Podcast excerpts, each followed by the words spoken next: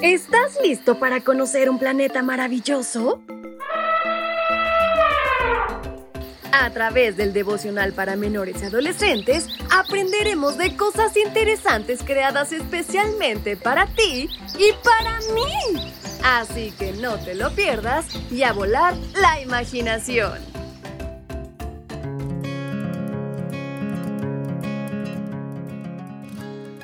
¿Alguna vez un pájaro te ha traído de comer? Suena algo raro, pero sabes, en esta mañana hablaremos de un personaje que verdaderamente lo experimentó. ¿Sabes de quién se trata? Pues si no lo sabes, no puedes perderte esta mañana la reflexión que Dios tiene preparada para ti.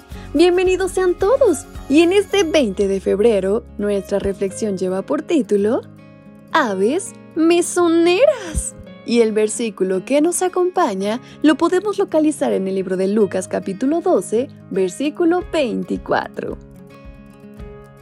Fíjense en los cuervos, no siembran ni cosechan, ni tienen granero ni troje.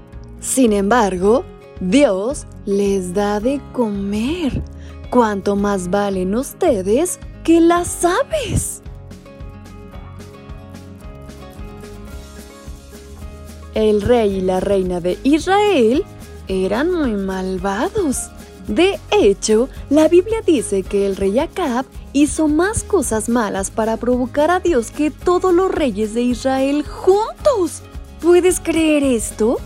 Era un hombre verdaderamente malo. Como Acab había vuelto malvada a toda la tierra, Dios envió una sequía al país entero. Sin lluvia, todo moriría. Sin lluvia no crecería ningún alimento. Sin duda, Acab recibiría lo que se merecía. Pero lo complicado aquí fue que Dios le pidió al profeta Elías que le dijera esto a Acab en persona. ¿Te imaginas el miedo que debió sentir Elías al darle esta mala noticia al rey? El rey podría ordenar que lo Por supuesto que Elías estaba asustado, pero trabajaba para un Dios todopoderoso. Y lo hizo. Le comunicó el mensaje al rey Acab y luego se dirigió al arroyo de Kerit, donde Dios le había dicho que fuera.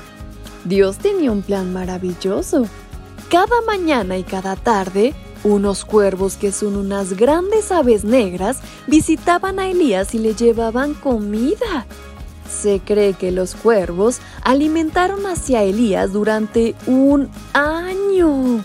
Dios pudo haber enviado ángeles para alimentar a Elías, pero en su lugar eligió grandes cuervos negros. ¿Te ha traído alguna vez un pájaro algo de comer? Probablemente la respuesta sea que no. La mayoría de las aves se pasan el día recogiendo comida para sí mismas.